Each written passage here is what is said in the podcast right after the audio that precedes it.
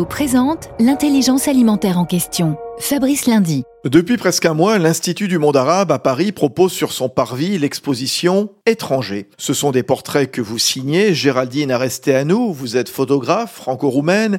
Quel est le concept?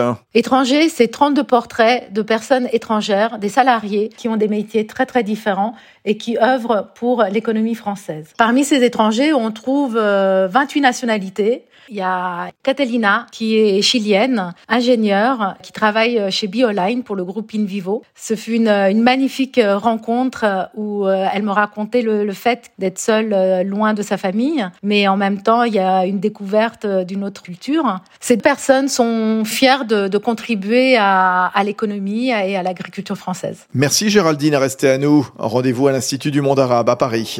Union nationale des coopératives agricoles françaises, InVivo s'engage pour la transition agricole et alimentaire vers un agrosystème résilient.